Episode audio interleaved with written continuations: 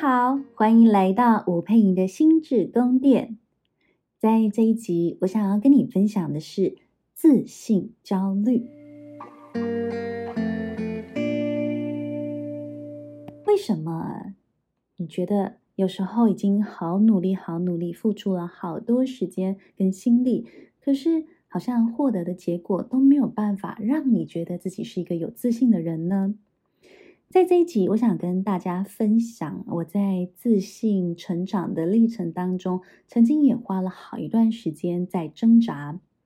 我记得有一段时间呢、我很拼命的学习，它大约是我刚创业大概三四年的时间。哦，其实那三四年的时间，我非常的努力在增长我自己的呃专业知识啊、专业技能。因为你知道，智商心理师其实是需要不断的进修的一个职业。那我们也有所谓的继续教育积分，呃，为了确保心理咨商师一直持续有在更新他们的专业知识跟技能啊、我们其实在这个执照里头有这样子一个很严格的规定。那当然，我必须说，很多很认真的咨商心理师都远远的超过了那个政府所规定的那个时数要求。那我基本上也是那个经常会超过的那个人哦。我花了很多很多时间在拼命的学习啊，可是我有时候都觉得自己很像无头苍蝇，就是好像说这一段时间，呃，我身边大部分的人，他们有一个学习趋势，他们都跑去学了什么样的一个理论呐、或一个训练课，我就会。呃，也想要就是疾病乱投医，想说啊，那我跟着大家一起去好了，然后就花了好多的钱跟时间，可是却没有真正觉得自己有把这一些知识给整合进来啊、当然，我会说，其实知识的累积啦，这些都是一个长期耕耘的过程。可是，我觉得很重要一件事情是，一个人如果他很努力。他还是觉得自己没有自信，就一定要回头去看的是驱动你不断努力跟前进背后的力量到底是什么。我后来在这一路那个自信增长的呃过程当中，我开始去回顾，就会发现，其实我那时候真的得了一种像是。怕输病，怕输给别人，因为你知道爱比较，好，或者是怕穷病，因为很怕自己活不下去，一直有很强烈的生存焦虑嘛，所以我就会一直在这条路上很疯狂的想要累积自己各种呃，不论是证书啦，或者是点数啦，啊，或者是看似我一直在。认真学习的道路上，因为你知道会 po 上脸书嘛，就会看起来自己很认真呐、然后其他人就会跟着有一种那种知识焦虑的感觉。哦，那我也会说，其实这某种程度就是这个时代还蛮容易发生的一个状态，因为资讯太爆炸了，很多人都自成一格，很多人自己可能在脸书上都会去分享说他最近看了什么什么书。然后学了什么样的一个认证课，然后甚至飞到国外去，然后做了什么样的一个学习。那你知道，当你的同侪之间有很多人在做这件事情的时候，有时候我会觉得，哎，其实也蛮好的，它是一种良性竞争。可是如果你是一个不自信的人，你就会有出现所谓的 FOMO，哈，Fear of Missing Out，这种叫做错失焦虑的。这样子的一种状态，好，这是一个害怕自己没有跟上哪个社群潮流，哈，或者是社群活动跟那种社交活动等等的，你很怕你跟不上对话，你会不会被这个社群给排除在外了？所以你会很努力的参与，或者是去汲取各式各样的资讯，然后这样子的焦虑其实就会搞得自己精疲力竭。那你非但没有变得比较有知识素养，比较有常识，你的人缘可能也不一定有变得比较好，然后就会让你觉得你并没有真正从这一些呃很很疲劳的活动里头去获得自信感。其实有很长一段时间，我都觉得自己是空心菜，也就是说，外表可能看起来是很有料的、很有内涵的。但是真正来说，我常常觉得自己是很不足的，自己是可能半路出家，然后在专业的知识素养上其实很不够。那很多人都觉得我看起来很有自信，那原因在于，其实我占了某一些优势，因为通常让人觉得很有自信的人是表达相对比较，嗯、言之有物，或者是可以侃侃而谈的这样子的人的形象，通常会让人觉得他是有自信的。可是你知道吗？我真的有很长一段时间一直觉得自己就是一个虚有其表的心理师，即便我已经是非常的全神贯注的投入在我的专业累积里，可是心里就总是有那么一个声音，觉得自己还不够好，然后自己。嗯，这样子很容易就被比过去了。然后我就一直在思考是：如果我是一个不断的希望可以帮助人成长跟启发人的人，怎么我内心里头有一个如此否定自己的声音？它因此让我常常看不到自己为专业也好，或者是为社会也好所做出来的各式各样的累积。这个不自信的感觉，其实它维持了非常的多年，我我觉得蛮多年了。因为就是至少在我呃创业之后的大概三四年之间，我都一直在对自信这件事情感觉很痛苦。然后我印象很深刻的是，我曾经有一年的夏天，我参加了 Michael Gesler，他是《当和尚遇到钻石》的作者。他就是一个美国人，啊，也是一百年来，呃，少有的美国人完成了藏传佛教博士学位的一个很有趣的一个人物哦。那他其实运用了《金刚经》这样的概念在商业里，啊，因为《金刚经》的英文叫做 Diamond Sutra，然后他将 Diamond Sutra 运用在 Diamond Business 里头，也就是运用在钻石的行业里头，然后获得了蛮大的一个成功。然后他写的这本书，其实对我也有蛮多的启发。我因此参加了他在呃泰国普吉岛的一个 retreat，好，那个是一个僻静营，在这个僻静营里头，他也是用英文去介绍了佛经很多的观点。好，我我觉得是很有趣的，因为。佛经用中文很难看懂，但是用英文来说的时候，我突然觉得佛经变得怎么这么平易近人呢？因为他们用英文去解释某一些观念的时候，我突然觉得好容易就听懂了。然后我也在这个呃僻静营当中受到了很多的启发，因为其实说来说去，一切都是你的心智运作，所以它让我更去关注在我究竟都怎么看待自己。我的心智到底是怎么运作的？然后对我来说，除了每一天，你知道每天的生活也很棒哦，就是说他可能嗯、呃、有瑜伽课啦、冥想啦，然后还有就是呃说文解字的时候，就是 Michael Gesler 还会去讲很多的故事，然后会带领你做很多的思考。然后对我来说，有另外一个层次的启发是。在当中跟导师的对话，他其实有一个团队的导师，这些团队的导师其实他们都不断的运用《金刚经》的这样子的观念去帮助人。我那时候就跟导师有过一段对话，他的对话其实影响我非常的深，因为那时候我已经自己创业，我也自己开办课程，我也出书了。我也不断持续的在做咨商，很多人会觉得我那样子的生活方式其实已经算是很不错了，并且我也有足够好的收入可以去聘请员工，也有呃足够多余的那种就是金钱呐、还有余裕让我可以飞出国到泰国普吉岛去参加这样子的课程。然后当然，因为他们其实还是住在一个非常昂贵的。嗯，饭店，但其实说真的，他那这一整套的课程，然后加上饭店的住宿，它并没有想象中的昂贵，因为他们的课程费用基本上是免费的，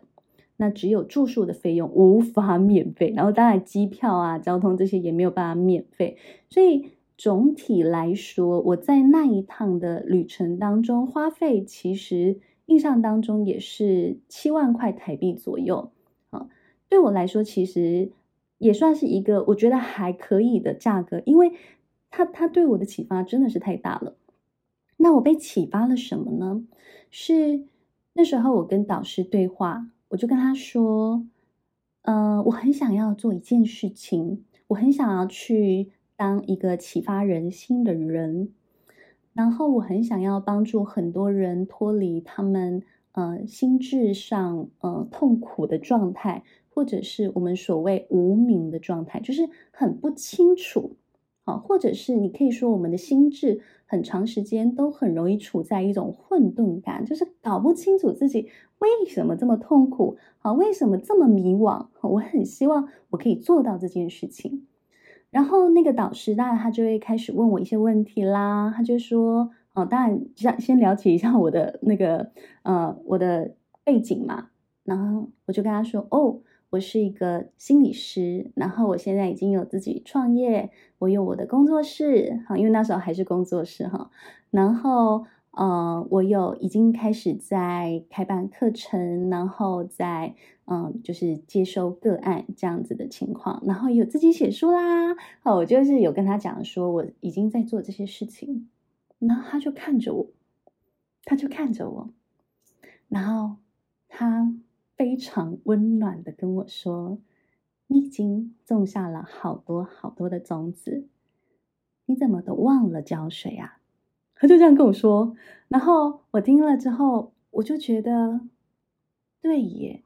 我其实一直很认真的走在这条道路上，我怎么自己看不见自己，还需要别人来提醒我呢？如果我都看不见自己，我要怎么去唤醒人的意识，去让他们看见自己的价值，去看见自己为自己的生命所付出的努力，或为自己生活当中周遭的所有的人所付出的努力？我怎么去肯正这一些人他们生命的价值？有时候我们要唤醒一个人。同时是需要让他知道他的存在是一个很棒很棒的状态。可是一个人他怎么知道他的存在是很棒的状态？有时候他需要某一些他已经做了什么的证明感，包括他为他的家人做了很多事的这种做了很多事的付出，或者是他在他的工作上其实他有很多专业的累积啊，或者是。他在他的生活当中，他也累积了很多的，不论是生活的技能等等的这些证明感，其实都是累积一个人存在的价值也好，自信也好，一个最基础的状态。可是如果我都没有，我还可以干嘛呢？那我这么多的努力跟累积，我自己都看不到，我怎么有办法扎扎实实的？继续走下去，所以光是他只问了我一句，说：“你为什么都忘了浇水啊？”我就突然间觉得，对，我能不能好好的去谢谢自己付出的这些努力？如果我自己都没有办法去感谢我所付出的这些努力，哈，不论是我在网络上写了非常非常多的文章，我印象中当时。也许累积下来的文章也应该有两百多篇了，然后当时也应该出了两本到三本书籍。好，当然我们 现在比比起现在可能还是少的。但是要怎么让我维持在这一路可以很自信的、很踏实的继续走下去？其实是我每走过的这一些步伐，我都可以欣赏。而我都可以欣赏这些所种下去的种子，经过浇水，它才有办法长出一棵非常可观的大树。所以，当你的累积没有被自己看见跟欣赏，其实你付出的东西，最后到头来会有一种一场空的感觉。这种一场空的感觉，坦白说，是会造成强烈的焦虑感，而这就是我们。在这一集想要跟大家谈的一个很重要的东西，我要怎么知道我这么做是不是自信？其实差别就在于你做事情的背后驱动力到底是什么。所以焦虑的人他会很努力，但是他努力其实是为了填补背后各种恐惧。所以焦虑所驱动你的学习，或者是你想要。很去认识一个人，照顾一个人，帮助一个人，它会导致一种就只是很表层的一种表层体验。你没有办法将你这些努力真的整合进来你的生命的架构里，或你的知识的架构里，成为你自己很重要的一部分。你顶多就是拿到一个参与证明而已。所以，自信的人他在学习，或者是他在付出，是一种什么样的状态？它是一种我知道我在做什么的状态，所以他的学习就可以有效的去滋养他生命，然后让生命变得越来越丰富，所以他可以有办法去装载更多的东西进来他的生活当中，因为他并不是一个被焦虑驱动的状态，一个被焦虑驱动状态的人很容易他内在是满的，满什么？满的。恐惧、焦虑跟不安，所以其他的东西是进不来的。他即便是很努力，东西还是进不来，没有办法真正的好好的整合。所以，知道自己状态的自信，是在于我知道我自己是谁，我知道自己不是谁，我知道自己拥有什么，我知道自己的欠缺跟限制，还有不足在哪里。所以你的学习会有效的强健你的自信，因为它补足了你某一块你觉得不足的能力。然后呢，这个补足之后，帮助你相信你的内在具备更多的资源，然后你可以随时的取用，而让你感觉你是一个有自信的存在。即便是你的取材有限，你也会知道从哪里获得资源。这。也是一种自信，可是恐惧它会让你囫囵吞枣，会让你像无头苍蝇一样，会让你见风转舵，会让你看到风潮就跟风乱窜，然后也会让你进入所谓的空转的状态，就是你好努力，好努力，然后转转转转转，耗尽的心力，然后又过热，然后又磨损，然后同时因为你那种满出来的慌乱感。你吸收不了任何的东西嘛，那你就会感觉，哎，花这么多时间跟精力，结果一无所获，一事无成。其实说真的，这种感觉真的很空，也很痛苦，但是又有一种无能为力的感觉。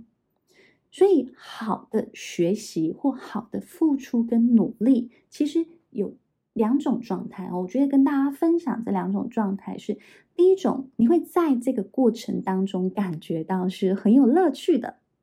也就是你在学习的时候，你觉得哦，好充实哦。所以你知道，后来我开始怎么去判断自己越来越有自信是，是我真的在学习的过程当中有一种觉得，哦天哪，怎么已经有人把这个东西都整理好，怎么可以这么的美妙？然后你就会开始很赞叹，就是说哇。真是希望能够早几年遇到这个这本书，然后这个作者。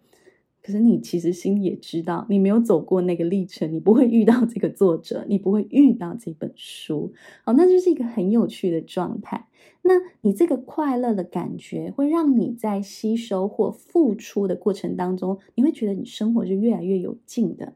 然后这基本上是一个很棒的状态。所以有时候我就会觉得，我的生活让我蛮快乐的一个部分是。是我，我开始觉得我需要什么，我就会去找寻什么；我欠缺什么，我就会去找寻这样子的连接跟资源。然后你就会觉得，哎，问题就被解决，然后就很开心。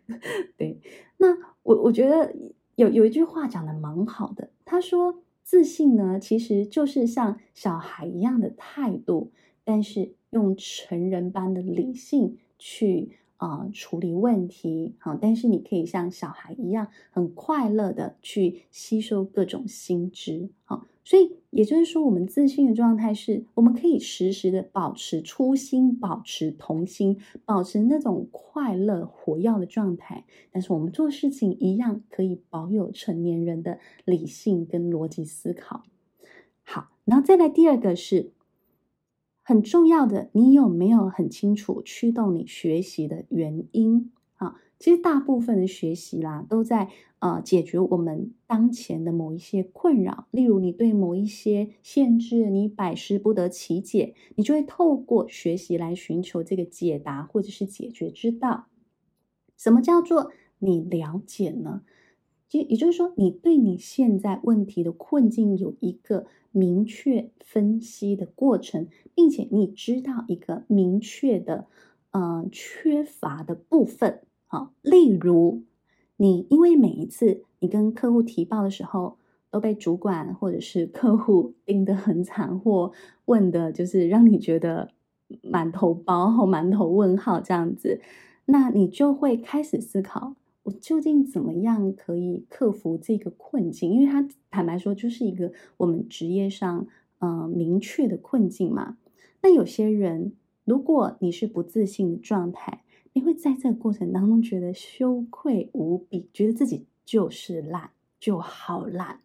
然后你会觉得，那是不是这份工作不适合我啦？啊，我是不是没救啦？我是不是要转换跑道啦？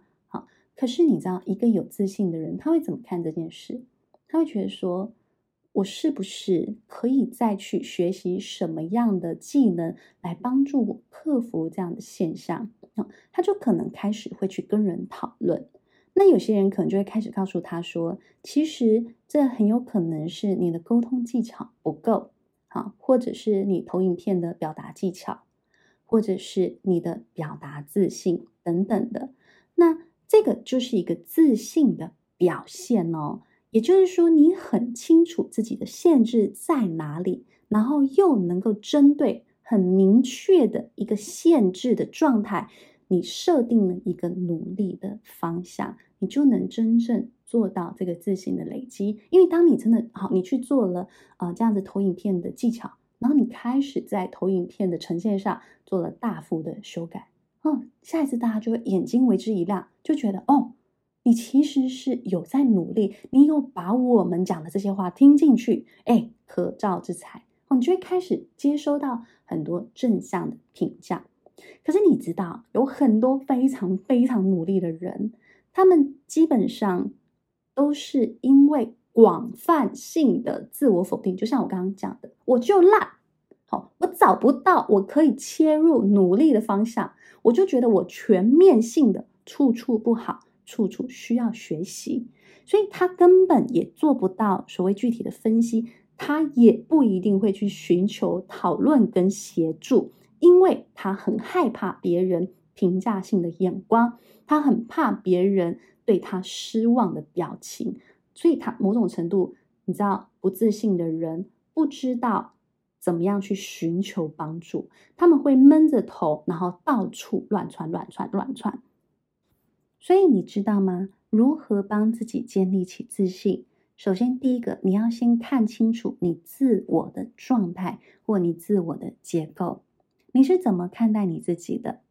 如果你是全面性的否定自己，你就要能够看到你正全面性的否定你自己，而这个否定其实充满了各种破坏的力量。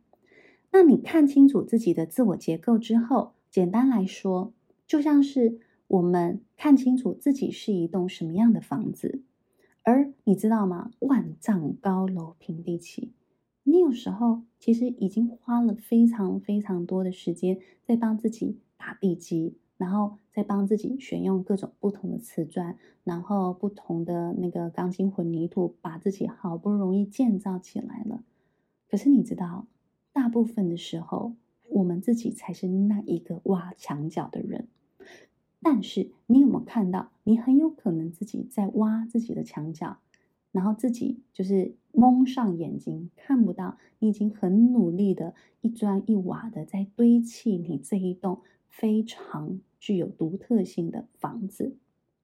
如果你都看不到这个东西，你就会盖了好几栋的高楼大厦，然后却还是会觉得说，啊，那盖那个有什么用？你看，那在在一个什么样贫困的地区啦？你看这个区域不好啦，啊，你看这个呃海沙屋啦，啊，你看啊这个就是呃那个。里面变成凶宅啦，等等，我我我就是随随意的举个例子，让大家去感受那样的状态是，其实有很多人，他们努力创造出了很多的产物，创造出了很多的作品，好，但是他们常常都会很严厉的，完全不留情的去批判自己的作品，甚至。完全没有办法欣赏自己的这些作品，对，不论是自己对周遭的人，或对这个社会有什么样的一个帮助，他们完全是看不到这样子的状态。那看不到，其实你就会越来越空嘛，然后你会越来越没有办法喜欢自己，甚至厌恶自己。可是你知道，有些人，你已经这么努力了，你还厌恶自己，你知道，你到最后。你会变得非常的愤世嫉俗，非常的觉得这个世界怎么可以这么的不公平？那其实就非常非常可惜了。好，所以你能不能好好看到自己为自己盖起的这个楼房，停下挖墙角的动作，然后好好的欣赏，好好的拍照自己的这一栋楼房，好好的为自己这一栋楼房命名。好，然后好好的将这栋楼房介绍给其他人，好，当一个很棒很棒的房仲，好，我觉得这也是一个不错的啊、方式，帮忙自己去奠定更雄厚的一个根基，跟更稳定的一个自信感。好的，关于增进自信，如果你想要有更深刻的学习。我将在八月的中旬开办了增进自信心理训练的线上工作坊，一共有六个晚上，从八月十三号到九月十七号，总共六个周五的晚上七点到九点半的时间。在这堂课程当中，我会带大家去认识什么是破坏自信的大魔王，通常是跟自我的认知不足很有关联性。也就是你很有可能搞不清楚自己是谁，自己不是谁，更多的是对自己有负面的看法，然后你也没有办法说清楚自己是一个什么样子的人。再来第二个是你可能有非常不愉快的暗黑历史，而这个很有可能会破坏你的自我统整，然后你会出现重复的自我破坏性。然后生命就会有一个不愉快的常态现象。再来是你的支持系统可能是很薄弱的，包括你外在的支持系统，你常常觉得没有任何人可以求助跟支持你。那你的内在可能也常常是自我忽略的，或者是画地自限的。所以在课程当中，我们会有三大主轴，包括主轴一会架构你内在自我的框架。然后帮助你建立起自信之树的轮廓。主轴二，建立内在的正向循环，也就是你能够修复你的树洞跟清除蛀虫。主轴三，深化内在自我的支持，扎根你的树根跟强化你的树干，一步步帮助你成为稳健跟有自信的人。所以，如果你常常觉得你已经在自我的历史上跌跌撞撞非常多年的时间，希望有组织的整理自己的人，或者你容易感受到自身不足，又常自觉追赶他人好辛苦，或常常觉得事情不顺遂，陷入自责或情绪低落，或者你很清楚知道自己是在某个具体事件之后。开始丧失自信跟自控感的人，这一堂课就会非常的适合你了。好的，希望这一集的节目对你有帮助哦，让你更了解自信到底是怎么一回事。让我们一起往自信的人生迈进吧。如果你希望有更多的互动，欢迎你每周二跟每周四晚上。到 Clubhouse 上面心理人陪睡的社团，我会在那里直播，也欢迎你前来发问。再一次谢谢你的收听，我们下次见喽，拜拜。